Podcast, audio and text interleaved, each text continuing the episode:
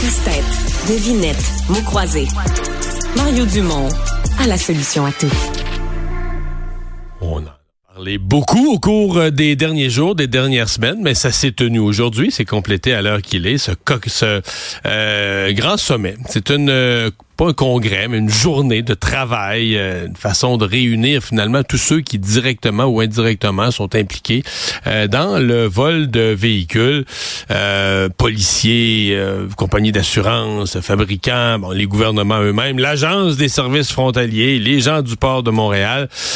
utile, pas utile, c'est un peu la question qu'on se pose. Le gouvernement qui a déjà quand même annoncé certaines mesures, dont un peu plus d'outils pour les gens au port de Montréal. Pierre Brochet, vice-président de l'association canadienne des chefs de police, président de l'Association des directeurs de police du Québec. Monsieur Brochet, bonjour. Bonjour, Monsieur Dumont. Est-ce que vous en sortez encouragé, vous? Bien, écoutez, nous sommes satisfaits de la rencontre puisque déjà depuis plusieurs mois, autant au niveau de l'Association canadienne des chefs de police que de l'Association québécoise, on mettait beaucoup de pression pour qu'il y ait de l'action, pour qu'il se passe quelque chose. Et heureusement, euh, M. le ministre Leblanc nous a écoutés, il a mis en place le sommet. Ça nous a permis de passer une journée avec les différents partenaires, d'avoir le point de vue de l'ensemble des partenaires parce que Évidemment, c'est un enjeu complexe. C'est un enjeu complexe, le vol d'auto. Oui, il y a le nombre de vols d'auto, en même temps, il y a la violence associée au vol d'auto. Vous savez, avant un vol d'auto, on considérait ça un, un simple crime contre la propriété.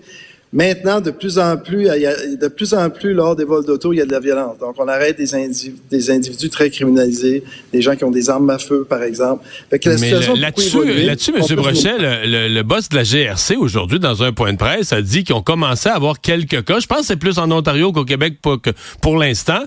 Mais de gens, carrément, là, quand c'est un véhicule recherché, euh, un, un, fusil ça tempe, la personne est au volant en train de conduire, le véhicule en marche, arrêté, par exemple, à un feu rouge, le fusil ça débarque de l'auto, puis les gens s'installent au volant, puis ils partent. Euh, vous avez entendu parler de ça? Oui, certainement. J'étais avec mon collègue euh, Thomas Carrick, qui est le chef de la, police provinciale de l'Ontario, qui nous expliquait ça. Ils ont une hausse importante ça, de vol, alors que le propriétaire est dans son auto au volant. ça, c'est une autre affaire? non, non, c'est un autre, c'est un autre game, si on veut. Excusez l'anglicisme. Oui, mais, c'est ça, ça. veut dire qu'il faut, faut attaquer le marché parce que c'est extrêmement payant. oui, il faut renforcer la sécurité des autos, il faut les rendre plus difficiles à voler. Mais tant que le marché, tant que ça va être payant, ils vont trouver une façon de voler des autos. On a eu d'autres exemples aujourd'hui où ils sont rentrés dans la résidence parce qu'il y avait des autos de luxe dans le garage de la résidence. Donc, introduction par effraction, il y a les gens étaient sur place, ils ont volé les autos. Donc, la situation a beaucoup évolué, puis il faut, faut être vraiment être très, très prudent. Mais ce que ça dit, c'est du crime organisé, qui ont un potentiel de violence, qui veulent pas se faire arrêter, qui font beaucoup d'argent, qui sont assez structurés pour prendre un auto, par exemple, d'une rue à Laval, la transporter, euh, l'amener dans un conteneur, l'amener au port, l'amener en Afrique. Et en Afrique, d'avoir quelqu'un pour l'acheter, pour l'accueillir, puis la revendre. Donc, on est devant du, du crime organisé de haut niveau. Là. Ouais, avec des ramifications bien organisées.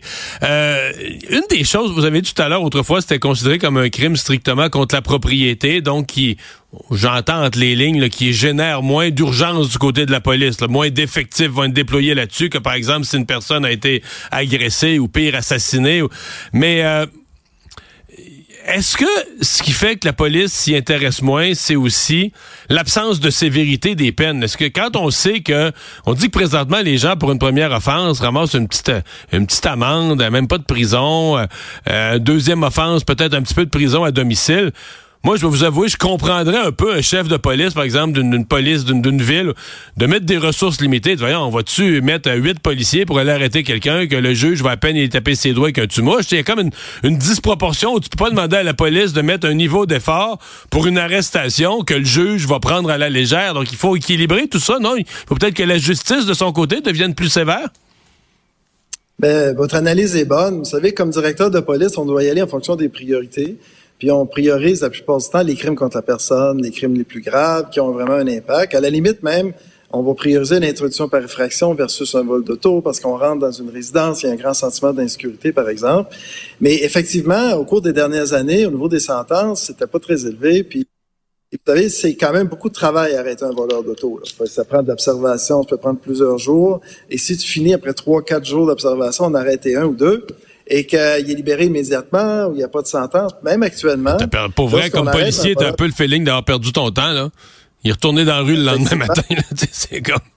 Ben, actuellement, c'est même pas le lendemain. Hein. Si on arrête un jeune de 19 ans, puis euh, il n'y a pas d'antécédent criminel, il faut libérer sur le champ par promesse de comparaître. Fait qu'il arrive régulièrement que le lendemain, il recommence à voler des autos. Pas de bon sens. Et là, l'autre élément, c'est les sentences. Il faut que le système de la justice comprenne que la situation a évolué et que ça a un impact, mais ça a un impact économique important aussi, hein, au niveau des primes d'assurance, au niveau des pertes, au niveau de l'inflation.